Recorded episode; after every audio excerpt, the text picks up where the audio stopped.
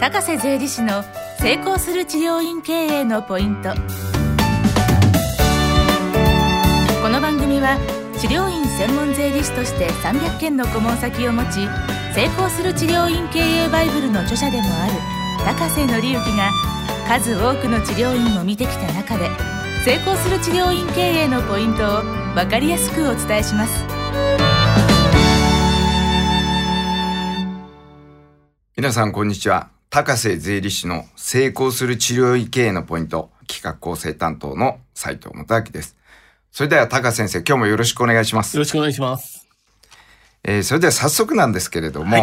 今日の質問に入っていきたいと思います。はい。今日はですね、えー40代のはい。整骨院経営者の方からご質問をいただいています。はい。税務調査を受けた際に、はい。社員旅行を福利厚生費として処理をしていましたが、これは税務調査に入られた時に、ん。税務署の職員からん。否認されてしまいました。はいはい。なぜ社員旅行が福利厚生費として処理してはダメなんでしょうか、うーん。福利厚生には具体的にはどのようなものがあるんでしょうか、うーん。私は院長として柔道整復師、はいはい。家内は針灸師で、二人とも常時仕事をしていますはいというご質問なんですそうが、ですねあのこのご質問実はよくあることなんですけどもこれはまあ院長先生と奥様が2人だけでまあ旅行にとかまあ福利厚生をの経費を払ったと思うんですよ。はい。ところが福利厚生っていうのはあのあくまでも労働者に対する支出なんですね。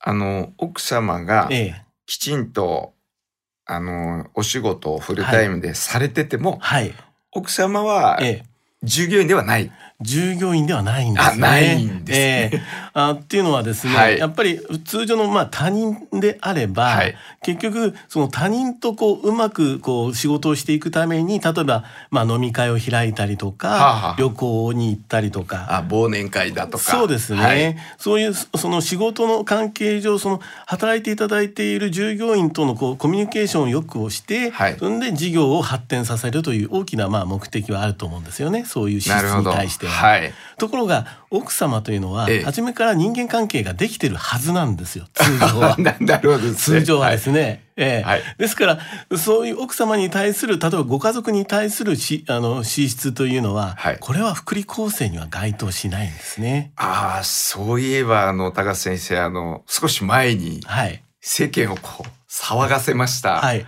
増江前はいはい。東京都知事の、ええええあの、旅館ですか？そうですね熱海でしたっけ？はい。まあ、まさにああいう感じ。そうですよね。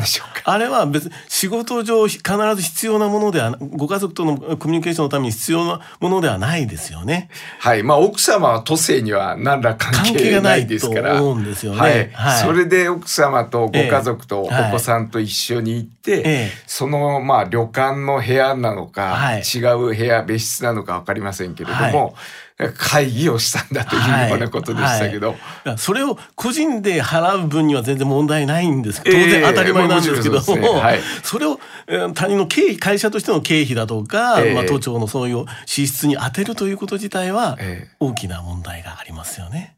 そうですね、まあ、はい公費ですから、よりよ問り大題があります。きな問題ありますよね。ええこれは会社でもそうなんですよ。なるほど。事業でもそうなんですね。事業とか会社というのはあくまでもその事業を良くするための支出だけが経費として認められるんですね。なるほど。高須先生がおっしゃるように、奥様が仮にお仕事をされてても、はいなんか夫婦ではいプライベートで行ってるのか、はい社員旅行としていて、ちょっと二人だけですと微妙微妙ですよね。ね確かにええ証明もできないですし、はいまあ通常であれば仲がいいからご結婚されてるわけなんで、これ以上そのね、あの、ですはい。ね。仲が、まあ仲が良くないとこう事業も発展はしないんですけれども、はいかといってそれそれは非常に難しいですよねあ。あ仕事のためというのは難しいですね。そうですね。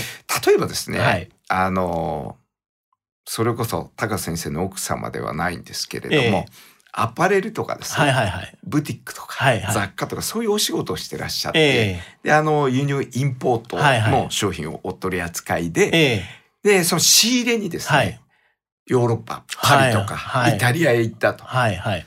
でそれにうん。あの、ご主人もはいはい。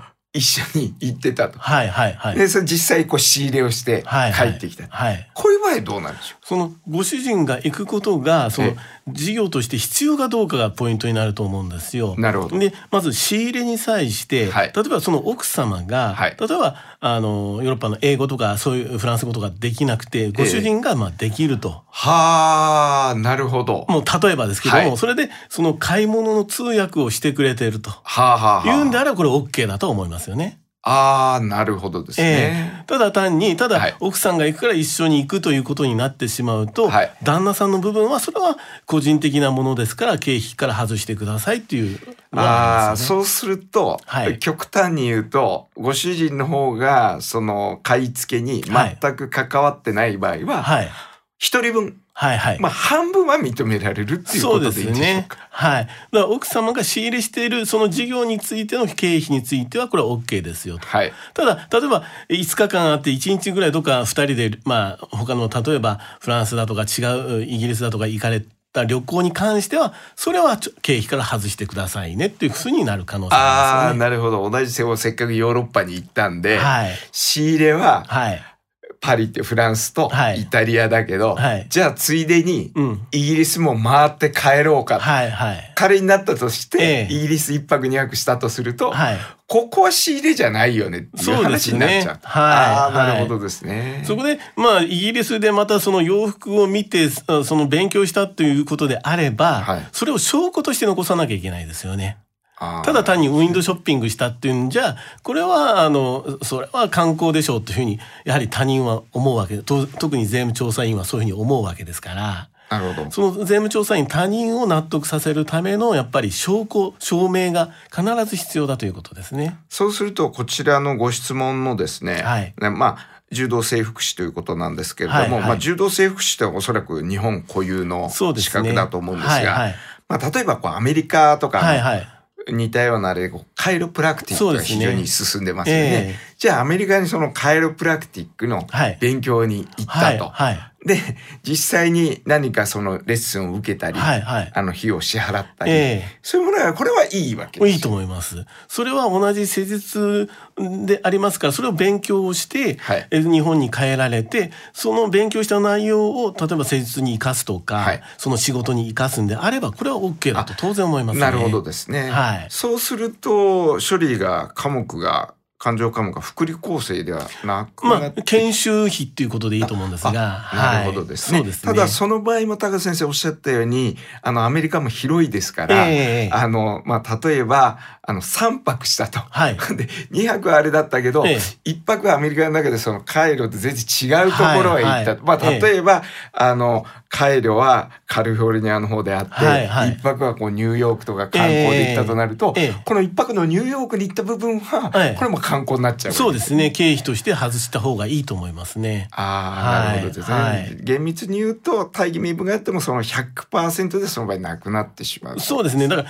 100%もういっぱいいっぱいそこでけえ研修をしてるんだったら当然これは100%になると思いますけども、はいやはりあのその研修以外の仕事とは関係のないもので使ってるんであれば、はいそれはやっぱり経費から外すべきではないかっていう議論になってくると思うんですよ。ああ、なるほどですね。はいまあそうすると、あの、正直その税務調査のええ担当者にも非常によるとは思うんですけれども。もちろんよると思いますがあの、細かい方で、ええ。正論で突っ込まれると、はい。もうそれはちょっと100%というのは難しくなるってこそれは難しくなると思いますね。だからあえてこちらから案文をしていれば、はい。あの意識してちゃんと研修費そしてまた、えー旅行費っていうふうに分けてるんですよっていうことを主張できるわけなんで、はい。そこまで私の方ではやってるんですよっていう逆に主張した方がいいと思いますね。ああ、ええじゃないといい加減にこう、えーただアメリカに行って研修を受けたから全部経費にしましたっていうと、はい。